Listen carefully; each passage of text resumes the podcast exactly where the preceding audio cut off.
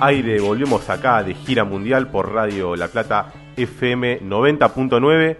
Lo tengo del otro lado a Guillermo Moreno. Guillermo, muchas gracias por participar eh, acá del programa. Eh, muy agradecidos por, por, aceptar la invitación, ¿no? No, gracias, gracias a ustedes, muy amables de llamarme y yo encantado de hablar con ustedes. Bien, eh, Guillermo, por ahí preguntarte, ¿no? Así arrancamos acá con estas preguntas que por ahí tienen que ver con, con, el panorama internacional. Preguntarte respecto a la guerra que se está llevando a cabo en el este europeo y, que configurará, viste, por ahí el nuevo orden mundial. ¿Quiénes crees que pueden llegar a ser los ganadores y quiénes pueden llegar a ser los grandes perdedores, si los hay, ¿no? En este conflicto. Mira, esta es una guerra la guerra de Ucrania a la cual vos te estás refiriendo es una guerra entre dos ganadores. Obviamente que no es una guerra entre Rusia, la Federación Rusa y Ucrania, eso es una guerra de posiciones entre la Federación Rusa y Estados Unidos, que son los dos grandes ganadores que como siempre ha pasado cuando existe un conflicto entre ellos es en territorio, en, un tercer territorio. Ellos nunca han tenido una guerra directa, siempre han confrontado eh, respetándose en territorios externos. Lo que está acá en discusión es el trazado de una frontera en Europa eh, y qué territorio para cada uno. Está claro que el final de Ucrania es una división, eh, que lo que se está discutiendo por dónde va a pasar. Si va a pasar, si el río va a ser la división, si va a ser algún meridiano, cómo lo van a poner. Esto es toda la discusión que está habiendo. Es una guerra entre dos ganadores para definir los grados de participación que cada uno va a tener en, la Europa futura. Está claro que del, de un lado va a quedar la Federación Rusa, del otro lado, de alguna manera, va a aterrizar nuevamente Estados Unidos. Si va a ser un formato tipo Puerto Rico o, respetando cierta independencia, entre comillas, de la Ucrania que quede de este lado, bueno, eso hará parte de las negociaciones, pero el formato es ese, y es sin discusión. Eh, toda, todo lo que es eh, eh, la playa hacia el Río Negro de la vieja Ucrania va a quedar en manos de Rusia hasta Moldavia y bueno, el tema es hasta cuándo penetran para el este, hasta dónde, hasta de dónde penetran para el este. Bien, ¿qué tal Guillermo acá? Marco, te saludo, otro de los integrantes. Oeste, no sería visto desde allá sería al oeste, hasta dónde penetran al oeste. Sí, sí, sí, se entendió. ¿Qué tal Guillermo acá? Marco, de nuevo te saluda, otro de los integrantes del programa. Y te quería preguntar en este esto que marcás de la disputa, digamos, el trazado de fronteras, de límites entre Estados Unidos y, Rusia. ¿Cómo ves vos el papel que está teniendo Europa, pensando sobre todo en, bueno, muchos países están viviendo una situación bastante crítica, por un lado por el abastecimiento energético, que muchos, la gran mayoría depende de Rusia, y por otro lado por las, los cimbronazos políticos que están teniendo. Hablábamos recién, por ejemplo, de la eh, la presentación de la renuncia de Draghi en Italia, lo que pasó con Boris Johnson en el Reino Unido, ¿no? Digamos, es una situación bastante compleja. ¿Lo ves como, no sé, una situación de impotencia europea? ¿Ya tiene cada vez menos importancia lo que pase allí? Mira, está claro que estamos hablando de la Europa continental. La clase dirigente inglesa comenzó el éxodo de Europa con el Brexit, ¿está bien? O sea, de la Europa continental. Y recupera grado de libertad. Después tenés quién es el que conduce el proyecto, pero no el proyecto en sí, en, su definición, sino quién lo conduce. Y esta es la discusión con Boris y, el, que, el que, lo suceda. En el caso de la Europa continental son los grandes perdedores, se van a tener que acostumbrar a un nivel de vida mucho más bajo que el que tuvieron. Las consecuencias que va a traer eso en cada uno de los países, bueno, estará por verse, pero está claro que van a ser complejas. Se acabó la Europa de la opulencia, eso se acabó decididamente el gran perdedor es Alemania. Eh, como del otro lado, en el Pacífico, el gran perdedor es China. Pero bueno, vos me preguntaste concretamente sobre Europa, se van a tener que acostumbrar a un nivel de vida mucho más bajo, ¿no? ¿Qué es lo que está pasando ahora y de ahí las pensiones? Claro. Cuando eh, sobre un ingreso determinado vos tenés que pagar más de los servicios públicos, bueno, te queda mucho menos para ir a la peluquería, para comer, para viajar, para todo lo que quieras y eso no lo van a resolver con ganancia de productividad por el lado de la tecnología, olvídate de eso. Acá los costos primos de los productos son los costos primos de los productos y ahí tenés el tema energético. El vector energético es central y ahí hay una ganancia de productividad extraordinaria de la economía norteamericana. ¿Y qué tal, Guillermo? Bueno. y de ahí la alianza objetiva con la Federación Rusa, ¿no? Claro. Ni, a los, ni los rusos le van a querer vender barato la energía a Europa, eh, ni los norteamericanos quieren que se la vendan, porque para eso recuperan su, su, preeminencia manufacturera. Bueno, ahí hay una alianza objetiva que empezó a, tratarse en, en el esquema Putin-Trump, Después viene Biden a acelerar el proceso, por eso como siempre pasa con los demócratas y siempre se equivoca el progresismo argentino, pensaban que llegaba un muchacho distinto y llegaron los demócratas a poner a sacar fuerza con su músculo militar. Siempre las guerras están en manos de los demócratas, no es un error Rafales. Acá la tilindería argentina piensa que es mejor que haya un gobierno demócrata en Estados Unidos. Bueno, es porque son tilingos. Eh, propia tilindería. Pero bueno, no hay manera, viste que cuando voy encima, cuando se lo decís, se enoja. Tienen buenos modales los demócratas, pero pero son los que los, que sacan los tanques. claro. Te dicen fuego, vos baja, digamos, ¿no? Y te hacen pedazo. Claro. es una, pero es una tontería lo de la tilinguería argentina, porque si vos lo pensás, la mayoría de los dirigentes del Frente de Todo, empezando por Cristina y por Alberto, querían que ganara eh, eh, eh Biden. Claro, claro. Y bueno, a mirar dónde llevaron el mundo. Pero aparte a la Argentina le va mejor cuando gobiernan los republicanos en Estados Unidos. Eso lo decía siempre Kirchner. Está bien, en el gobierno éramos minería. En algún día, alguna vez Cristina me dijo, lo único que piensan eso son ustedes Kirchner. Bueno, pero teníamos razón. Cuando éramos, ¿quién quería que ganara? ¿Si Obama o, el otro, te acordás? McCain. McCain, McCain, Tiene nombre de papa frita. Bueno, yo decía, no, que gane, que gane el republicano. Y no, no, bueno, bueno, usted piensa igual que quien sí, porque era gente, ¿qué decía Perón del peronismo? Que es un conjunto de hombres prácticos. Claro.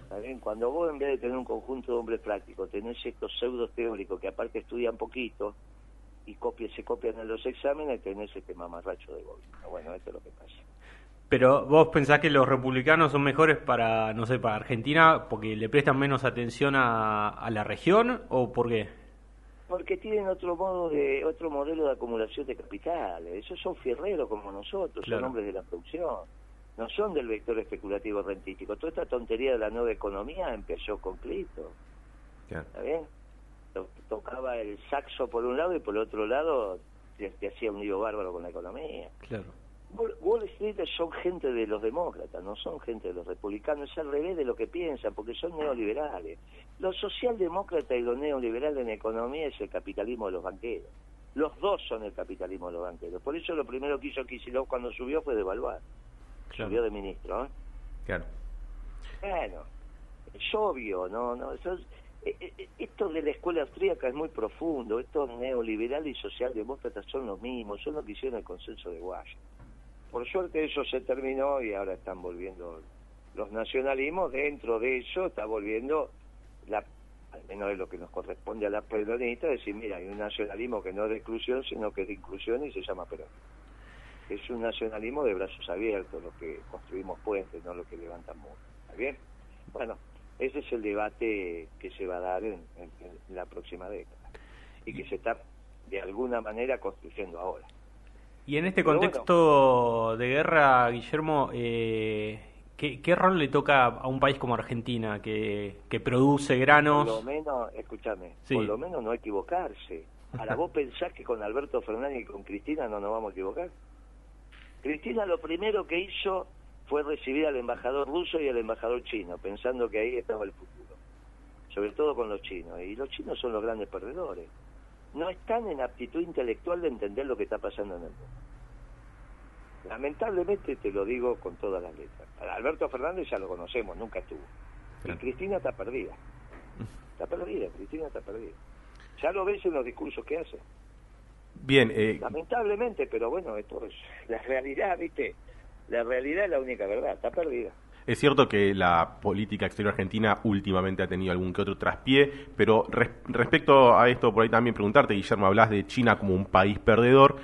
Eh, y Argentina tiene muchas relaciones comerciales, incluso financieras con China. Pensemos en la situación del ferrocarril que está netamente financiada por, em, por capitales chinos. Ahora, yo creo, soy de los que creen que no hay que volcarse a un solo país a la hora de comerciar y a la hora de financiarse, sino que uno tiene que poder también recurrir a otros estados.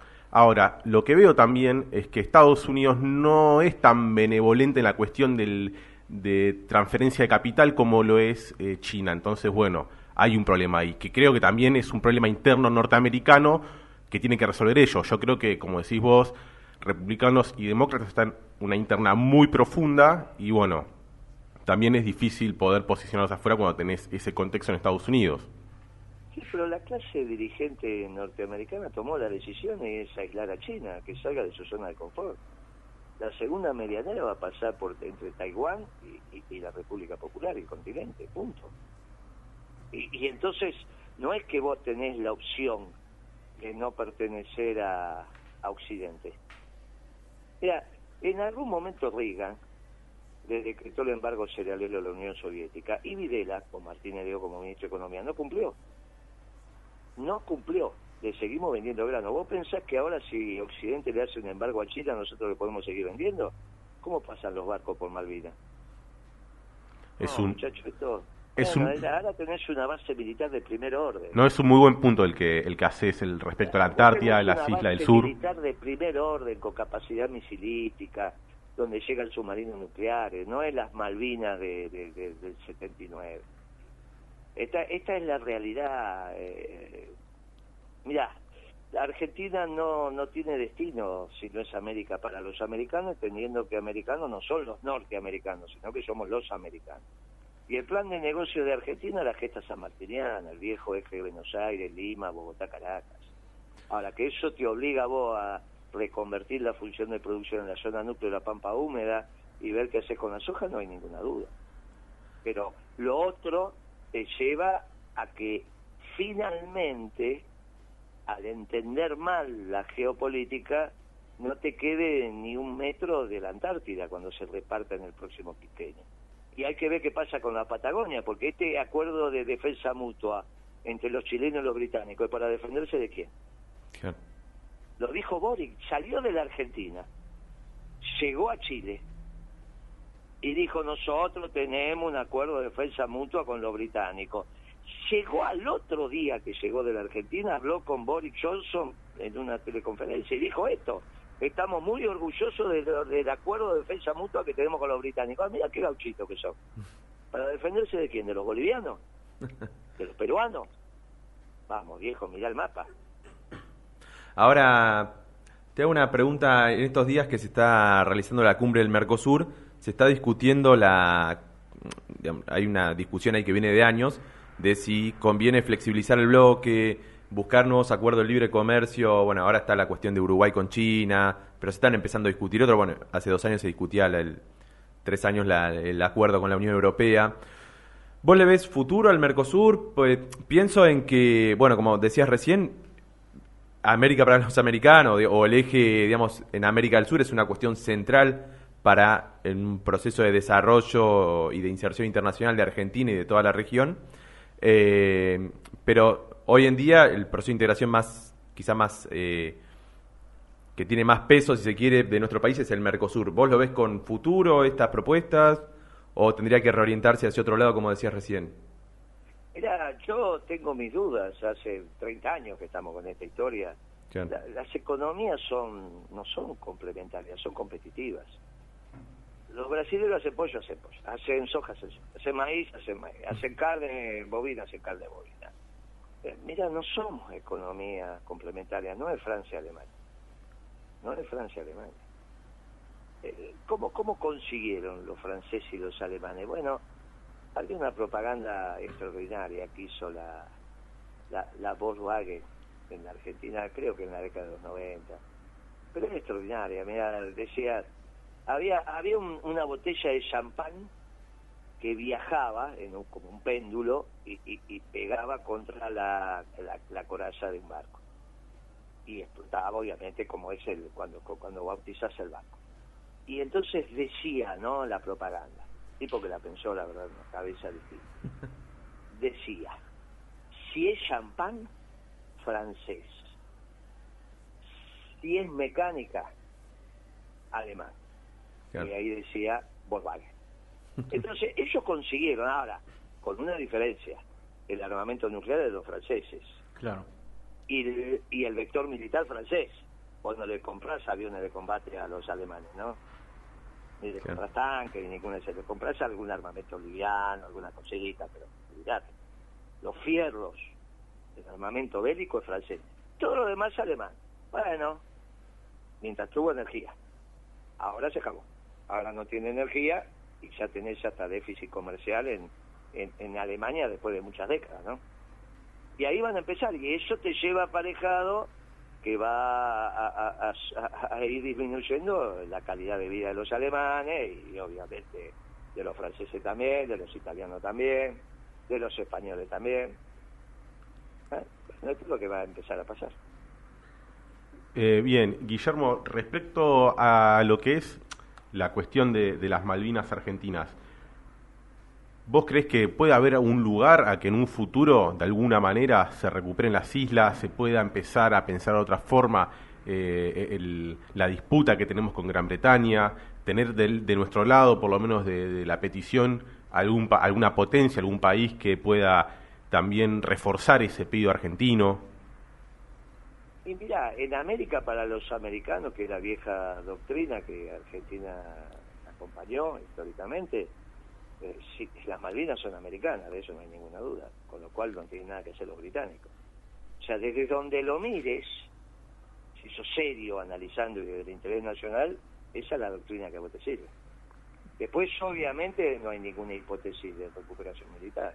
Hay una hipótesis de recuperación económica cuando la Argentina tenga 25 o 30 mil dólares de PBI por cápita. En 25 años, si hacemos la cosa bien, por ahí llegamos. Eh, eh, hoy por hoy está muy complicado. este gobierno. La, idea sería ganarlos por el lado comercial. Y bueno, de alguna manera, en algún momento, eh, la economía se impone. Pienso, igual, pienso, igual. Y, esto y esto tiene que ver también con una correctización de la Argentina. Ahora, si estás haces tonteras y pensás que los chinos son los nuevos ganadores, porque no sé, que te haces una fantasía. Y la realidad es que eso no va a pasar. Eso no va a pasar. Eh, le penetraron la zona de confort de Estados Unidos y se terminó. Estados Unidos reaccionó y se terminó. ¿Te pensás que la clase dirigente norteamericana va a permitir, ay, sí, para el 2030 está China va a ser una economía más grande que los norteamericanos y el mundo se corre para el eje pacífico. Pero ya, escúchame, la semana pasada te lo dijo Tony Blair, hay que terminar con el expansionismo chino. Como venimos, China no supera. Entonces significa que hay que cambiar, ya cambiaron. Para eso te hicieron el AUKUS. ¿Ven que el tratado de defensa entre los australianos, los norteamericanos y, y el Reino Unido. Australia se prepara, por ejemplo, por, las dudas. el crédito y si no, ¿para qué compraron los portaaviones nucleares? Van a tener como 7, 8, nadie sabe cuántos, pero te cambiaron 12, 14 portaaviones convencionales franceses por una cantidad no determinada de portaaviones a propulsión nuclear con capacidad misilística para tirarle los misiles a quién. Sí, sí, sí. no, ¿no? Bueno. Está claro esto, está, pero es, es simplemente leer los diarios. No es que tenés, que tenés que tener un aparato de inteligencia en el mundo y analista, él lee los diarios. Pero el problema es que Alberto Fernández no lee los diarios, ni se había enterado que Rusia iba a invadir Ucrania. Entonces va, hace un reportaje, una conferencia ahí con un periodista en España y el periodista dice, pero usted estuvo 45 minutos hablando con Putin. ¿No se dio cuenta que Putin iba a invadir Ucrania? Ah, no, no me dio ningún indicio. Bueno, ¿qué quiere que te diga? Y tenía 120.000 hombres perfectamente pertrechados de hacía 60 días la frontera con Ucrania. ¿Sobre qué habrán hablado, no? Que hablaron de ese tema. Eh, bueno, y todo indicaba que lo iba a hacer, porque es el ABC. Después cuando te explica por qué lo hizo, y vos decís, sí, ¿cómo no lo iba a hacer? Bueno, es una discusión. Lo venimos escribiendo desde hace años esto. Pero bueno, es Alberto Fernández y Cristina, ¿eh? que están totalmente perdidos.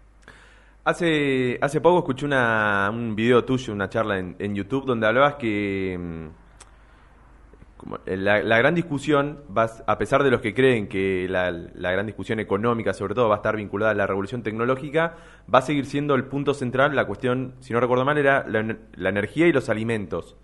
¿No? Este, no sé si podrás desarrollar un poquito esa idea y, y bueno. Mira, desde que yo soy estudiante, que me están hablando de la revolución científico-tecnológica, cuando vos mirás los precios de los productos, no hay ninguna revolución, porque van al alza. En algunos temas la hay.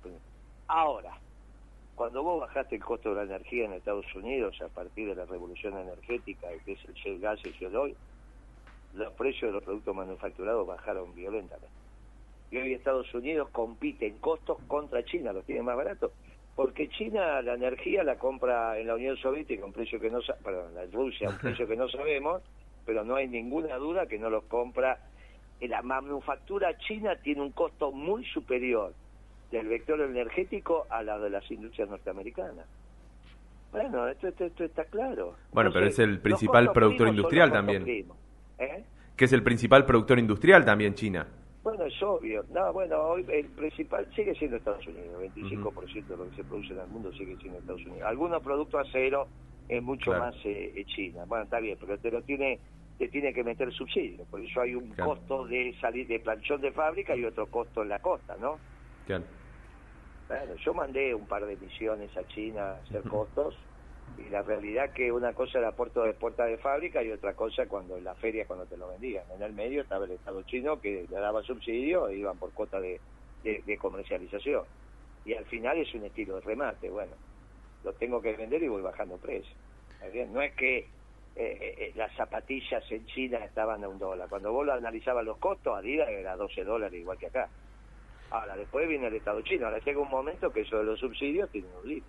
Sí, sí y, a su vez, hay un momento en que Estados Unidos, por la baja violenta de los costos primos, en este caso el energético, se puso por debajo de la manufactura china. Porque hoy hay mucho más el insumo energético que el insumo mano de obra, ¿no? Como costo de producción en un producto. Bien, eh, en una zapatilla tenés mucho más de energía tanto en los materiales como en su conformación, que el costo de mano de obra. Buen dato ese. el que tenga energía abundante y barata tiene una ventaja competitiva, eso es lo que pasó con Estados Unidos, y ahora la hace valer. Eh, bien, Guillermo, por ahí traerte un poco más al plano local, pero también relacionado con lo externo, frente a, a lo que es la escalada inflacionaria a nivel global por el dólar, porque Estados Unidos eh, al, tener la moneda del dólar y transferirle a todo el mundo el poder de comerciar con su moneda, también transfirió toda la inflación a todo el mundo. Y respecto a la escalada de precios de los alimentos por la guerra, ¿vos crees que eso repercute en Argentina eh, de mayor forma por eh, también los problemas internos que hay? ¿O la inflación que tenemos tiene que ver con el descalabro que hay en el panorama internacional? No, no, lo que tenés es un descalabro en la macroeconomía argentina, desde la devaluación de Quisiló para acá. Eh, cuando de, de, devalúa en enero del 14, cambia el modo de acumulación de capital del vector de producción y trabajo al vector especulativo rentístico. Y no paramos más.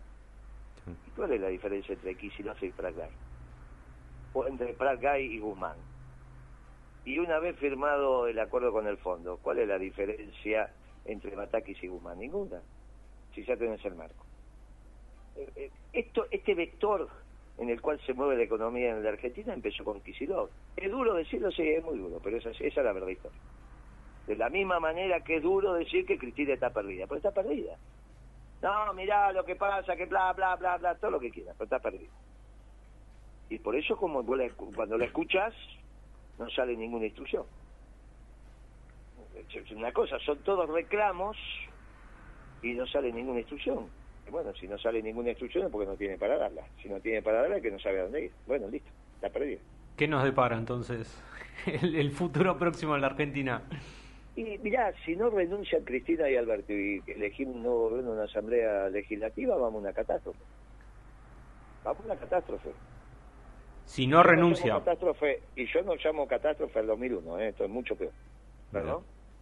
No, digo, si no renuncia, dijiste o si... Si no renuncia no hay asamblea legislativa. Claro. Tienen que renunciar. Claro. Y pero si renuncia, pensás que... Vamos a la catástrofe, ¿qué querés que te diga? Pero si renuncia, ¿no sería una catástrofe también? ¿O qué? Pero ¿cómo va a ser una catástrofe si podés elegir otro gobierno? Sí, sí, pero me imagino toda la transición entre una renuncia y lo que puede pasar después. Seguir así, ¿y cómo te pensás que termina eso? No, no, no sé, no, no sé cómo puede terminar. Bueno, yo sí lo sé, esto termina en una hiperinflación si no cumplís con el fondo o en una hiperrecesión si cumplís con el fondo. De las dos maneras es una catástrofe. Terminás como Alfonsino, terminás como de la Rúa. Peor que en el 2001, pensás. Mucho peor. mucho peor. Guillermo, te quería leer acá, nos llegó un mensaje de, de mi hermano que vive en el exterior, y si no, te molesta te lo leo, no es muy largo, dice... No, no, no. en primer lugar quisiera enviar un fuerte abrazo de admiración al compañero Moreno desde Ginebra, Suiza, que lo escucho todos los días. Quisiera decirle a Moreno que nos debe un libro, nos debe un manual sobre la tercera posición escrita por él, un libro donde esté en detalle explicada la tercera posición, ideas políticas y económicas para tener el panorama completo en uno o unos libros, y así que pueda servir para transmitirlo al mundo. Como dice siempre Moreno, el peronismo es una doctrina nueva de paz y amor, la que tendría que internacionalizarse. Después abrimos una sucursal en Ginebra para transmitir sus ideas. Está divertido. Mira, el 28 de julio, o sea, no mañana, no jueves, sino el próximo, nosotros presentamos el plan económico peronista. Lo hacemos en el Sindicato del Vidrio, a las 17.30, comenzará a las 18 horas el evento, va a hablar Chalú, que va a ser la presentación del plan, va a hablar eh, eh, eh de, Ledesma, compañero que es secretario general del Sindicato de Comercio de la zona oeste, Matanza, Morón, todo esto, hablar eh, Valdés, que es el secretario general del Sindicato del Vidrio, y, voy a hacer yo. ese es el primer puntapié de lo que es una economía basada en la doctrina peronista, que se pudo sistematizar después de 70 años. La construcción de las ideas son así. Hoy ser, vos tenés tres vectores, tres, tres ordenadores básicos del modelo. Eh, ¿En qué doctrina están basadas? la economía peronista no está basada en el marxismo, ni, en el liberalismo, ni en el neoliberalismo, ni en la socialdemocracia, ni en el nacionalismo de exclusión, que es el nacionalismo de categoría C2. Está basada en el nacionalismo de inclusión, que es sinónimo de peronismo. Después tenés que tener el contexto internacional, porque vos haces un plan económico en una determinada geopolítica, digamos, que se está dando en el mundo y del cual sos tomador de esa geopolítica. No, es que la Argentina es un gran actor que puede determinar. Y después están los hechos instrumentales. Bien, lo, lo vamos a presentar, es un documento de cuarenta y pico de páginas. Bueno, lo leemos, lo discutimos y ahí está el germen de lo que está planteando tu hermano. Obviamente después lo que él está pidiendo es multidisciplinario y hay que trabajarlo, si haremos un equipo. Incluso te diría que hay que arrancar eso con el desarrollo económico argentino, ¿no? Hay que arrancar el fin del siglo XVIII, hacer todo el XIX, hacer el XX, hay que rediscutir y escribir muchas otras cosas, ¿no? Y bueno, eso podría ser antecedente de lo que después es la formulación de un modelo de desarrollo económico permanente y sustentable con orientación a la producción, que es lo que estamos definiendo nosotros como paradigma. Perfecto, Guillermo, mira, ya te hacemos la, última pregunta antes de irnos que tiene que ver con la consigna del programa. Te, agradecemos un montón por, por habernos brindado la entrevista. Para nosotros eh, es de gran ayuda esto porque somos un programa que empezó hace bastante poco y bueno, no, nos diste una mano con esta entrevista. Y te, te hago la pregunta que es de la consigna, a ver qué te parece. Es la siguiente, ¿De qué político internacional te hubiese gustado ser amigo? Ah, eh, de varios, ¿eh? Sí, sí, de, varios. Está bien, no tenés su... De, Washington y, de Lincoln, no Lincoln sobre todo, no tengas ninguna duda. Mira. De Lincoln no tengas ninguna duda. ninguna. Un gran político norteamericano. Sí, sí, sí, por eso, de Lincoln no tenga ninguna... que es el del Partido Republicano. Sí, claro. Era para que tengamos claro. Bueno, de Fidel eh, es un muchacho que era apasionante, ¿no? de Mao, imagínate lo que hizo. Este hombre por allá es una cosa, este, es una cosa fenomenal. Del Mariscal Tito también, ¿eh? Del Mariscal Tito también. De Franco le tendría, le tengo que decir que le tengo que agradecer que devolvió a Perón vivo, ¿no? Sabés la cantidad de misiones que fueron a matar a Perón, ¿no? No hace falta que te explique. Sí, sí, sí. En 18 años. Y bueno, si no lo mataron fue porque Franco Tuvo protección. A los primeros que fueron, eh, a los primeros que fueron, sabe cómo lo devolvió, ¿no? Entonces, bueno, eso no hay ninguna duda. Este, hay que agradecerle al hombre que lo devolvió, lo devolvió vivo. Después cada uno discute donde quiera. Yo te, vos me dijiste los grandes políticos, bueno, y haber conversado con Perón se hubiese sido lo máximo, ¿no? Lo máximo. Sí, sí. Lo máximo. Espectacular. también hay cosas para hablar, también hay cosas para hablar. Son muchos, son muchos hombres destacados Sí, sin duda. La pena. Bueno, Mandela también tuvo lo suyo, ¿no? El tipo se aguantó no sé cuántas décadas preso y después, bien peronista, sí, sin odio, sin rencores, cuando llegó a la presidencia estaba descarnado como Perón. 100% real.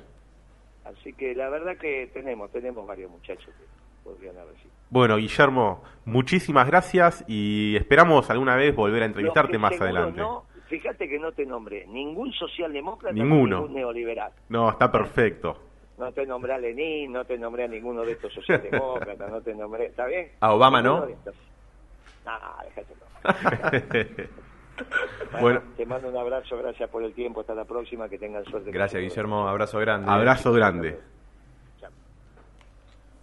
Bueno, ahí pasaba Guillermo Moreno por el ciclo de gira mundial.